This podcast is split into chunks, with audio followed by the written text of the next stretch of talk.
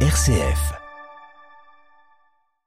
Bonjour à tous. L'armée israélienne mène depuis ce matin une opération ciblée contre le Hamas dans l'hôpital Al-Shifa. C'est l'hôpital le plus important de la bande de Gaza où s'entassent des milliers de personnes. L'armée israélienne dispose sur place d'équipes médicales et de personnes parlant arabe qui ont été entraînées pour cet environnement dans le but qu'aucun tort ne soit causé aux civils utilisés par le Hamas comme bouclier humain, dit l'armée israélienne. Nous tenons l'occupation, la communauté internationale, les États-Unis entièrement responsables responsable de la sécurité des milliers de membres des équipes médicales, des blessés déplacés dans l'enceinte.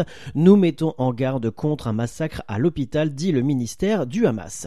Joe Biden d'ailleurs appelle Israël à protéger cet hôpital. En France, retour aux précipitations météo, le Pas-de-Calais toujours en vigilance orange pour risque de crue. Il était en vigilance rouge jusqu'à ce matin. Les fleuves menacent encore de sortir de leur lit, notamment aux alentours de Boulogne-sur-Mer.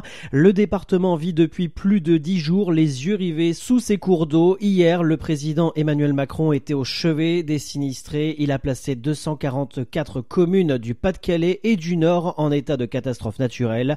Il a aussi annoncé la mise en place d'un fonds exceptionnel d'urgence de 50 millions d'euros pour parer aux premières dépenses. Les élèves sont retournés en cours ce matin.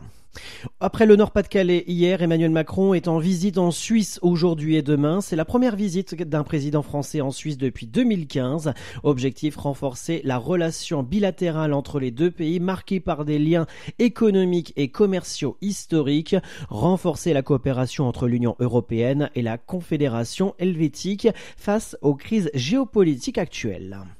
Dans le reste de l'actualité, rien ne changera. Le gouvernement a choisi hier de prolonger l'année prochaine la possibilité de payer toutes ses courses alimentaires avec des titres restaurants après des inquiétudes des utilisateurs quant à des restrictions de qui devaient entrer en vigueur le 1er janvier.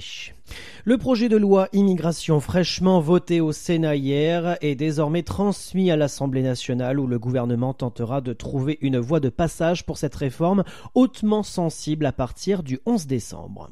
Au chapitre judiciaire, après une semaine de procès, c'est l'heure aujourd'hui du réquisitoire au procès d'Éric Dupont-Moretti, ministre de la Justice, jugé pour des soupçons de conflit d'intérêts.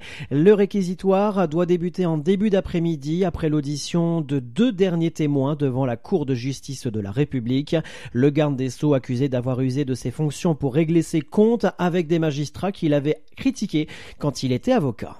Le parquet a remis 30 mois de prison avec sursis, 70 000 euros d'amende et 3 ans d'inéligibilité avec sursis contre François Bayrou pour complicité pardon, de détournement de fonds publics dans l'affaire des assistants d'eurodéputés de l'UDF et du Modem.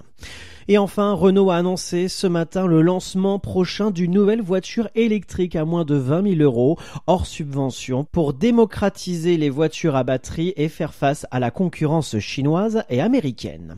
Midi 3, fin de ce flash tout de suite. Nous prenons la direction du sud-ouest marnais afin de nous intéresser à l'association Famille Rurale et notamment au service Mobilité Solidaire avec Christian Lancio et ses invités.